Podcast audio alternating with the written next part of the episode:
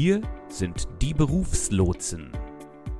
Alles rund um Beruf, Berufung und Entwicklung für berufserfahrene Leader und Experten. Wir besprechen Themen, die dir berufliche Orientierung geben und betrachten ganzheitlich, wie du deine Karriere in Einklang mit deinen Zielen und deiner Vision vorantreibst, damit du Sinn und Erfüllung in deiner Arbeit findest. Und jetzt viel Spaß mit den Berufslotsen. In dieser Episode besprechen Thomas und ich, was Angst vor der Kündigung mit dir machen kann und wie du am besten in einer solchen Situation vorgehst. Ja, hallo Björn. Hallo Thomas. Und hallo liebe Hörerinnen und Hörer. Auch von mir, hallo liebe Hörerinnen und Hörer. Björn, wir haben unseren Hörerinnen und Hörern heute ein Thema mitgebracht. Das ist zugleich der Titel unseres Podcasts, der zehnten Folge, Angst vor der Kündigung. Genau, heute geht es darum, was viele Leute, auch insbesondere jetzt gerade während der Covid-Pandemie, äh, das Damoklesschwert schwebt ja immer über den Leuten, dass irgendwie die Kündigung kommt oder dass sich irgendwas Grundlegendes in ihrem Arbeitsverhältnis ändert. Also so die, die Angst vor einer ungewissen Zukunft, äh, vor einem gewissen Kontrollverlust, davor, dass die Dinge einfach noch viel unplanbarer geworden sind, als sie eh schon waren. Genau. Und das ist so eine Situation, denke ich, die viele Leute umtreibt. Und vor, vor bereits längerer Zeit ähm, habe ich mal durch Zufall ein Buch in einer Bücherei entdeckt ähm, von Albert Ellis. Äh, Albert Ellis, ich weiß nicht, ob dir der ein Begriff ist, war ein äh, US-amerikanischer äh, Psychotherapeut, ich glaube seines Zeichen irgendwann auch mal klassischer Psychoanalytiker. Und der hat ähm, ein Modell entwickelt, mit dem man relativ gut die Entstehung von Stimmungen äh, erklären kann. Mhm. Und ähm, dieses Modell hat mir oft dabei geholfen, wenn es mir selber nicht gut ging, einerseits ein Bewusstsein darüber zu bekommen oder davon zu bekommen, was die Ursache ist, warum es mir nicht gut ging und hat mir dann auch die Möglichkeit gegeben, äh, dementsprechend auch ähm, Änderungsschritte einzuleiten. Es ist ja so, die Kündigung die so im Raum steht, die ist ja in vielen Fällen noch nicht real, noch nicht ausgesprochen. Das ist ja so eine, eine Angst, die sich um das Thema einer möglichen Kündigung dreht. Und damit verbunden ist für den Einzelnen äh, existenzielle Fragen. Ähm, wie bezahle ich meine Rechnungen? Wie bezahle ich meine Miete? Ähm, das ist das eine. Auf der anderen Seite geht ja mit dem Verlust der Arbeitsstelle auch ein gewisses soziales Stigma einher. In, in, dem Zusammenhang sind natürlich die eigenen Stimmungen, die eigenen Emotionen wirklich was, was, eine ganz was einen ganz starken Einfluss ähm, darauf hat, wie wir zu diesem Zeitpunkt auch unser, unseren, unser Leben, unsere Lebensfreude, unsere Beziehungen äh, sehen. Und da halte ich dieses Modell, was du jetzt gerade erwähnt hast, äh, ich kenne es jetzt nicht im Detail, aber ich bin, ich bin sehr gespannt, wie, ähm, wie du dieses Modell jetzt auch dem dann jetzt beschreiben wirst. Ja, ich habe äh, vor kurzem mal einen Satz gelesen, ich glaube ein afrikanisches Sprichwort, ähm, überquere den Fluss dann, wenn du ihn erreichst oder überquere die Brücke dann, wenn du sie erreichst. Mhm. Und ich habe mir ähm, in meinem Leben immer wieder die Erfahrung gemacht, dass ich teilweise die Brücke weit vorher überqueren will, bevor ich sie erreiche. Mhm. Also das heißt, äh, mein, mein, mein Verstand, mein Geist geht in die Zukunft, äh, bringt irgendwelche Katastrophen auf den Tisch, stellt sich irgendwelche Szenarien vor, was wohl dementsprechend passieren wird und so weiter und so fort. Oder auf der anderen Seite geht mein, mein Verstand in mein Geist in die Vergangenheit, ähm, stellt sich irgendwelche Dinge vor, die vielleicht besser hätten laufen können, etc. Mhm. Und wenn du jetzt vorher erwähnst von diesen ganzen Existenzängsten, die Menschen haben, wenn sie sich mit einer möglichen Kündigung geistig beschäftigen, dann geht es ja auch um diese ominöse Brücke. Also Richtig. die Leute haben dann zweimal ein Problem. Die drei Monate vorher, bis, bis sie die Brücke erreichen und dann, wenn es zur tatsächlichen Kündigung kommt. Und ja. so in meinem Leben, ich neige grundsätzlich dazu, auch hin und wieder mal in so Grübeleien zu, verfa zu verfallen. Im Grunde hat ja Grübeln sehr wenig Sinn. Grübeln, das sich geistig damit auseinandersetzen, dieses fruchtlose Drehen von Gedanken im Kopf, führt ja zu keiner Lösung, weil es ja kein konstruktives Denken ist, kein konstruktives Vordenken oder Nachdenken ist, um eine Situation zu, zu bewältigen.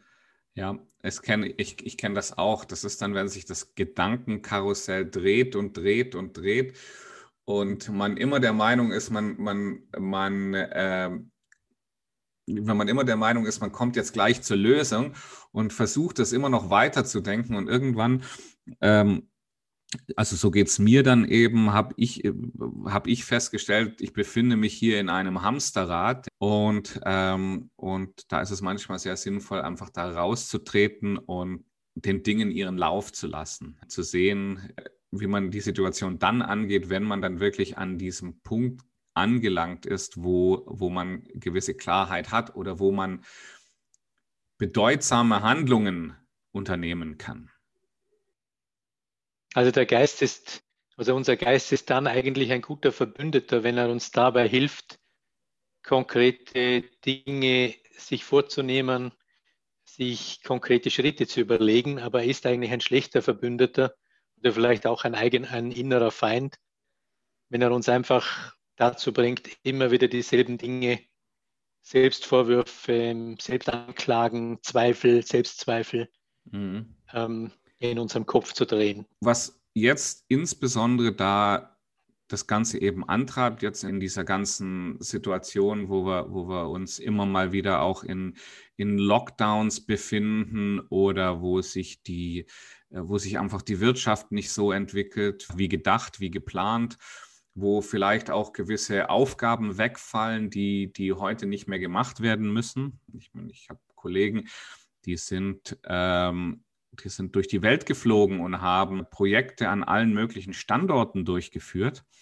Geht alles nicht mehr jetzt, ja. Die sitzen, mhm. die sitzen jetzt alle zu Hause und, und merken, dass, dass viele der, der Dinge, die sie in der Vergangenheit gemacht haben, wahrscheinlich auch in der Zukunft gar nicht mehr nötig sein werden, weil wir uns auch eine andere Art und Weise des, des Arbeitens über diese, durch diese äh, Corona-Maßnahmen an, aneignen und vielleicht schon bereits angeeignet haben.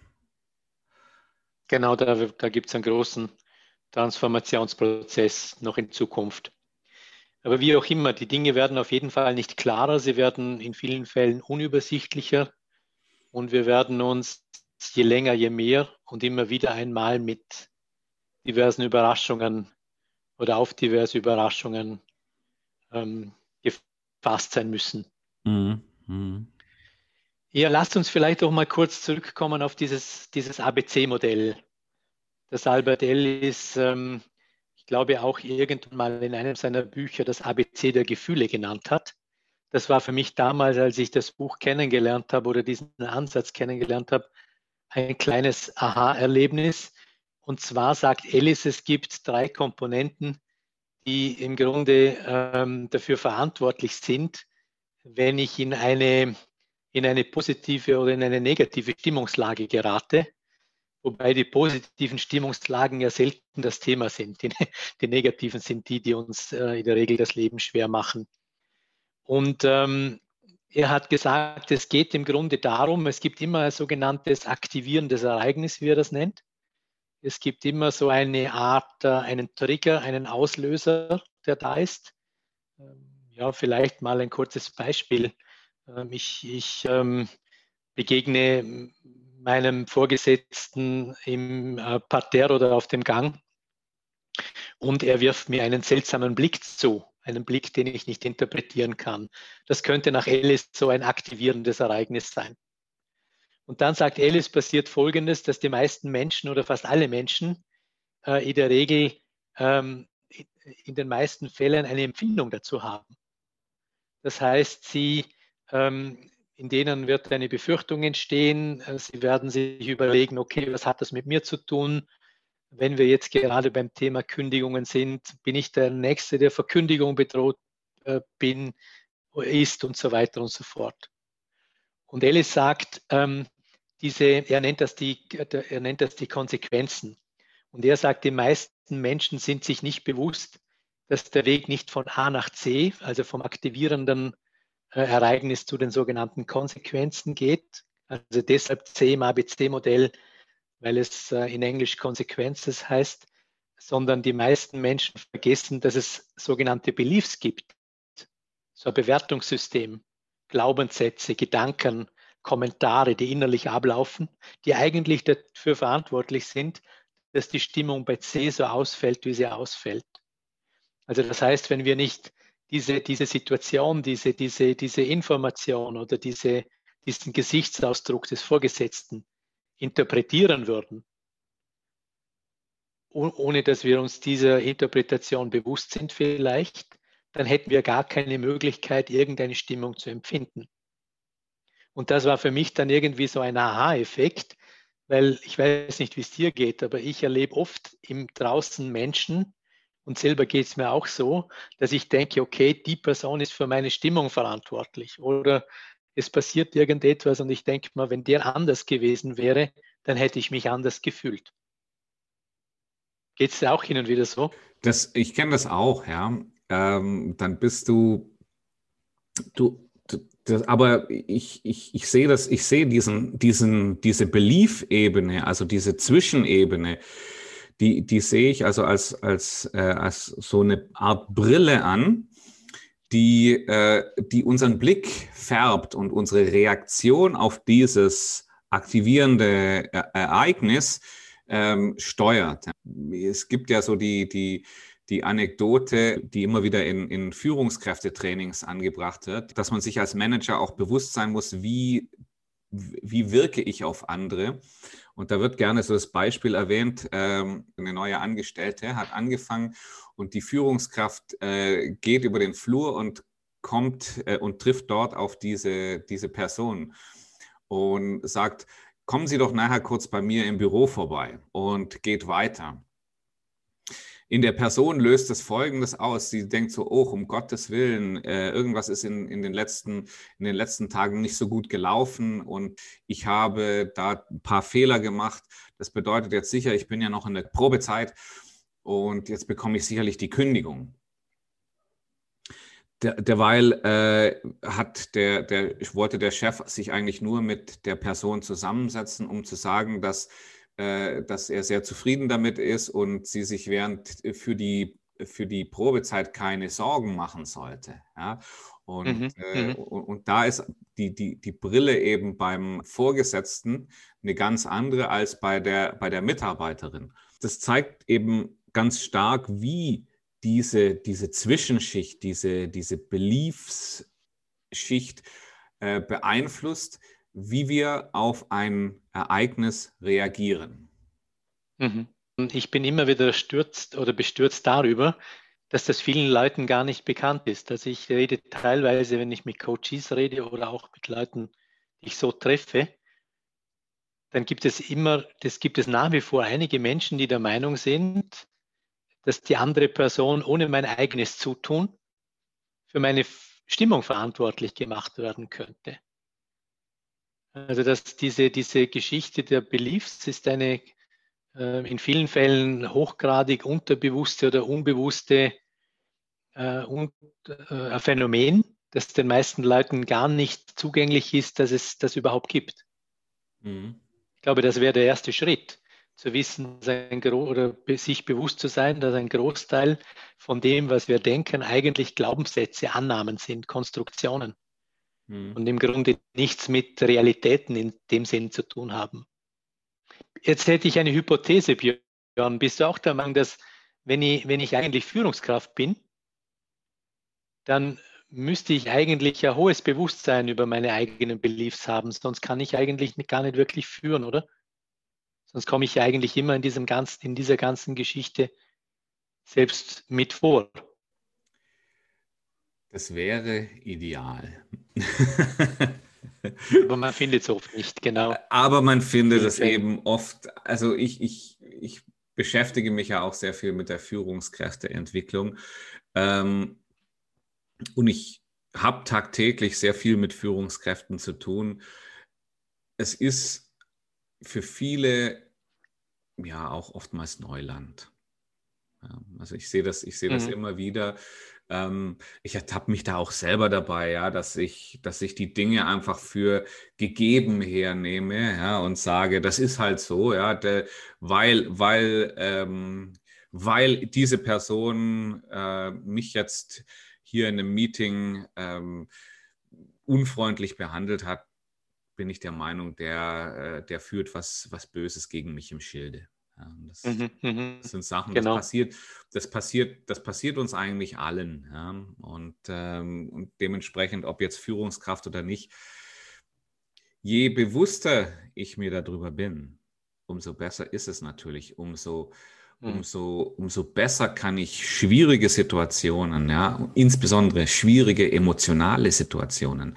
Und da befinden wir uns als Führungskräfte ja sehr oft drin, dass wir eine, eine, äh, eine Situation haben, die einfach auch emotional Zoll verlangt, ja, die, die, die emotional nicht einfach zu, zu, äh, zu handhaben ist die uns da auch einiges mhm. abverlangt. Und in solchen Situationen, wenn, wenn ich mir dessen bewusst bin, dass es da eben noch diese, diese Beliefslayer gibt, dann schaffe mhm. ich mir dadurch ein Instrument, um Einfluss auch auf andere zu nehmen. Ja, um, um jemand, der, der jetzt, ähm, sagen wir mal, der Meinung ist, äh, die Kündigung, die steht ihm, äh, die steht ihm bereits ins Haus, das ist schon entschieden, äh, es ist nur noch eine Frage der Zeit. Ja, da kann ich einfach mal hergehen und an der Beliefsebene arbeiten und, und, und, und damit diese, diese Person mal auf diese Beliefsebene hinzuweisen und, und zu sagen, dass man, dass man das eigentlich selber gar nicht so sieht. Ja? Das gibt einem in, in Gesprächen äh, einen unheimlich starken Hebel, wenn man schwierige Situationen ins Positive drehen möchte.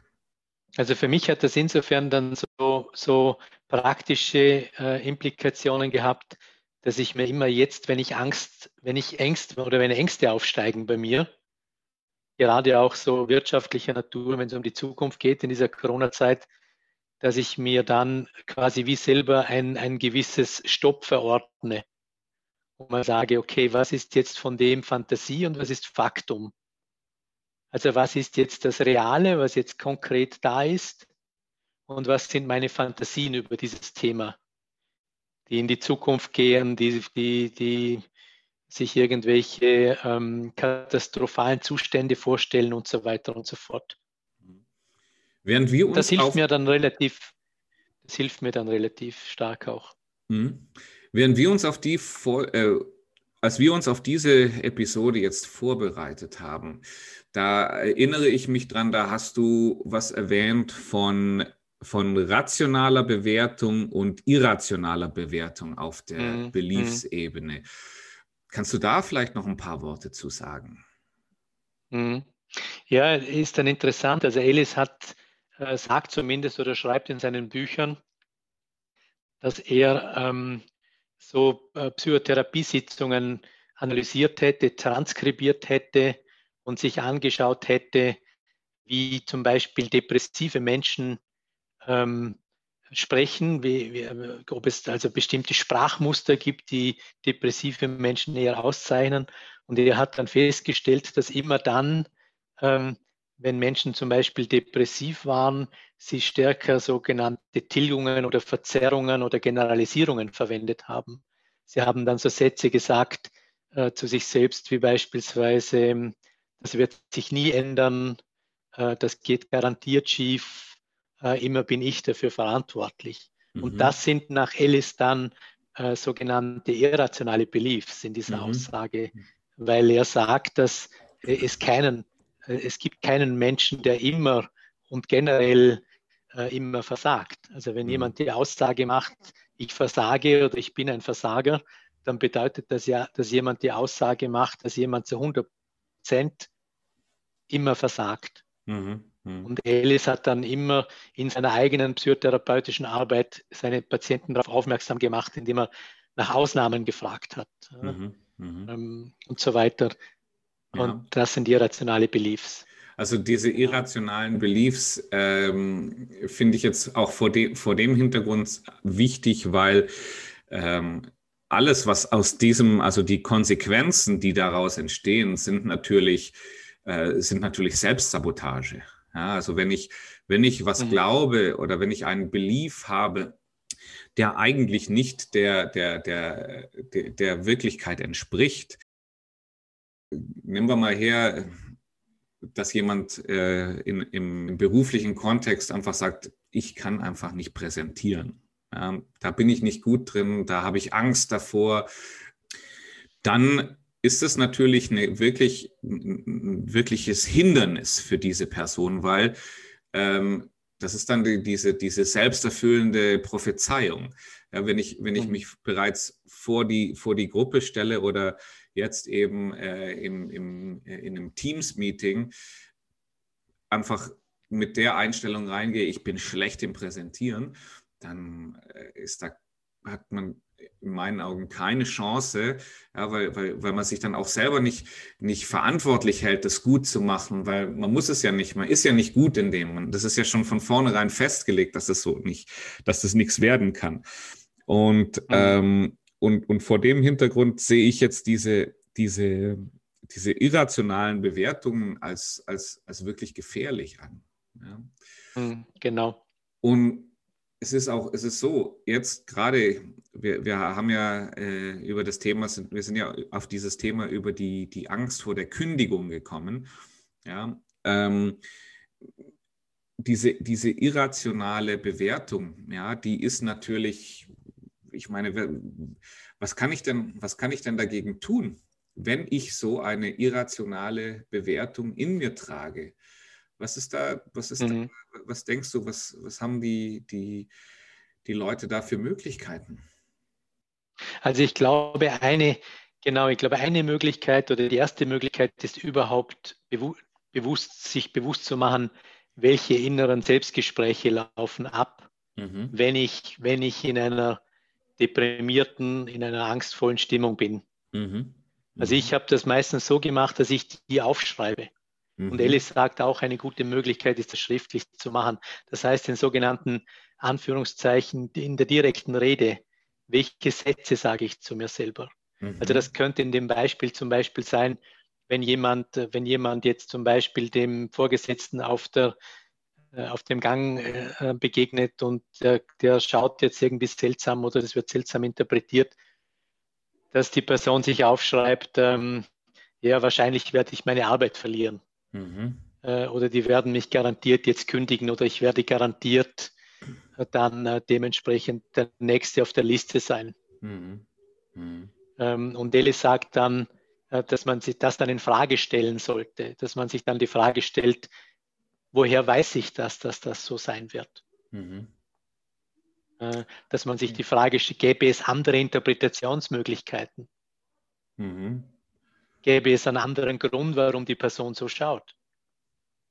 Also mhm. er nennt das auch und er sagt äh, in einem späteren Schritt, hat Alice dann dieses ABC-Modell durch das D, das sogenannte Disputieren, mhm. durch den, den, Schritt D ersetzt oder ergänzt. Er hat gesagt, im Grunde geht es dann darum, dass wir diese irrationalen Beliefs disputieren.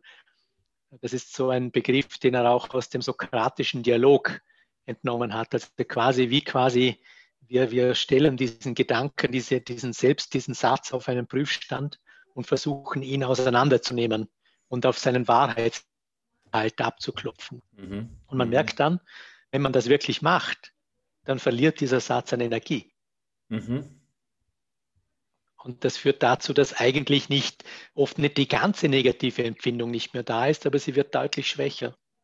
Ich habe mal vor einigen Jahren, habe ich, glaube ich, eh in einem Buch von Albert Ellis mit dem Titel Training der Gefühle so ein Selbsthilfeformular gefunden. Mhm. Er nennt das, ähm, ich glaube, es vom Titel heißt REVT, Selbsthilfeformular. REVT steht für rational-emotive Verhaltenstherapie. Also der Albert Ellis war Begründer dieser, dieser Kurzzeittherapieform. Und er sagt, er hat das am Fragebogen entwickelt und er sagt, man sollte folgender, folgendermaßen vorgehen. Beim A geht es darum, um die aktivierenden Ereignisse. Dort sollte man aufschreiben, was man, was eine Kamera sehen würde. Also oft hat man ja, vermischt man ja Bewertung und die, das und das aktivierende Ereignis, oder? Mhm. Und er sagt, ein, ein aktivierendes Ereignis ist immer etwas, was man entweder fotografieren kann, also was man wirklich konkret, faktisch ähm, wahrnehmen kann. Man kann es mhm. hören, man kann es wiegen, man kann es formulieren. Dann geht es darum, dass er sagt, man sollte diese irrationalen Beliefs oder irrationalen Ideen formulieren, so in einer, wenn es geht, fast in einer direkten Rede. Also wenn ich keine bessere Stelle finde, wäre das furchtbar. Ähm, wenn, ich, äh, wenn die mich kündigen würden, dann wäre ich ein Versager und so weiter. Das wären so klassische irrationale Beliefs. Und dann sagt er, sollte man quasi mit diesem D dann weitermachen, mit diesem Disputieren. Man hinterfragt das also, warum wäre das furchtbar? Inwiefern würde ich zu einem Versager werden, wenn die mich kündigen würden? Kann man überhaupt ein hundertprozentiger Versager sein? Hm. Und so weiter und so fort. Genau. Hm. Und dann lösen sich dann oft die Geschichten dann auf. Das ist dann der Fall, wenn diese Angst vor der Kündigung eine irrationale Bewertung war. Es könnte ja doch, doch auch durchaus sein, dass die Angst vor der Kündigung eine rationale Bewertung ist. Ja. Genau, ein äh, rationaler Belief, genau. Genau, ja. Und wenn ich, und wenn ich, äh, wenn, wenn das der Fall ist, das ist, also das sehe ich immer dann der Fall, wenn wir dann wie du eben so schön sagtest, an die Brücke gekommen sind. Also, dass äh, mir mein Vorgesetzter sagt, ähm, in den nächsten Wochen wird auch dir die Kündigung ins, ins Haus flattern. Ja, oder, oder, oder mir vielleicht sogar die Kündigung ausspricht, dann ist das eine ganz andere Situation. Dann ist das nämlich diese, diese rationale Bewertung dann, äh, dann, dann, dann, dann sind die Konsequenzen, die daraus entstehen, also sich, sich vielleicht Sorgen machen, sich überlegen, wo, wie geht's denn für mich weiter, die sind in dem Falle dann auch eine gesunde emotionale Reaktion auf die, auf die Situation, weil das ist jetzt wirklich was, wo ich mich umorientieren muss. Ja. Da muss ich nicht, da muss ich nicht, das muss ich nicht mehr groß überprüfen. Ja, das kann ich natürlich, die einzelnen Ideen, die daraus entstehen, ja, dass ich nie mehr Arbeit finde, das ist was, das kann ich sicherlich dann, kann ich dann überprüfen, aber dass, dass mir demnächst die Kündigung ins, ins Haus steht, ja, das ist was, das kann ich dann, das kann ich dann überprüfen, aber da muss ich dann sagen, ja, das hat mir mein Chef so gesagt. Davon ist wirklich auszugehen. Das hätte der mir nicht gesagt, wenn es nicht so wäre. Und dann. Genau. Wobei Ellis sagen würde, das wäre ein aktivierendes Ereignis, oder? Der rationale Belief nach Ellis wäre, mhm. wenn die Person sich sagt, ja, das könnte nicht, das könnte nicht einfach werden, eine neue mhm. Stelle zu finden mit 50. Mhm. Aber wenn ich mich anstrenge, dann gibt es durchaus Chancen. Mhm. Das wäre ein rationaler Belief. Verstehe. Und dann würde die Person vielleicht auch Respekt vor der Zukunft haben, aber sie würde sich nicht ohnmächtig fühlen. Genau, das ist ja, das ist ja so eines der Themen, das ist diese, diese Ohnmacht, die da, die, die daraus äh, entsteht. Ja, wenn man sich einfach, wenn man sich einfach eine katastrophale Zukunft vorstellt.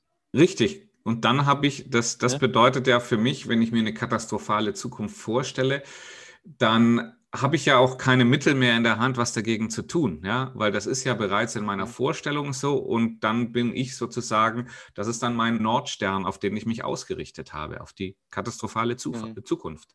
Und die Baron Katie, das ist ja so eine amerikanische, ähm, ja, mittlerweile auch so ein, ja, man könnte fast sagen, so ein Selbsthilfeguru, aber dieser Ansatz von The Work, den sie mal so, den sie so verwendet oder propagiert, finde ich manchmal ganz hilfreich. Sie hat einen, mal einen guten Satz gesagt. Äh, die Wirklichkeit ist stets viel ähm, liebevoller als unsere Vorstellungen von ihr. Ja. Und das ist in den meisten Fällen so. Das heißt, das, was eintrifft, das, was real passiert, ist oft um, um einige Temperaturgrade kühler mhm. als das, was wir, was wir uns vorstellen. Man, man, kann ja, man kann ja, äh, es gibt ja auch solche, solche Vorgehen, also solche Techniken, wo, wenn man in Sorge ist, sich überlegt, was ist denn das Schlimmste, was passieren kann. Ja? Und, und, und das mal mhm. wirklich durchdenkt und sich das klar macht. Was ist, was ist das Worst-Case-Szenario? Und, mhm. äh, und von dort ausgehend dann mal sagt, was ist denn das realistische Szenario? Und, äh, und, und das, ist, das hat auch einen ganz ähnlichen Effekt, den du jetzt gerade erwähnt hast, mhm. der, der die Leute wirklich mal wieder auf den Boden der Tatsachen zurückholt und wo, wo man dann selbst in der Lage ist, sich selber wieder zu fangen und zu sagen, also ich habe jetzt zwar hier kurzzeitig irgendwo mal äh, ein bisschen Panik gehabt, aber eigentlich so schlimm ist das alles nicht. Mhm. Oder es lässt sich bewältigen oder es gibt einen Weg oder so weiter. Ja, genau. genau. Mhm. Es gibt einen Weg, ja.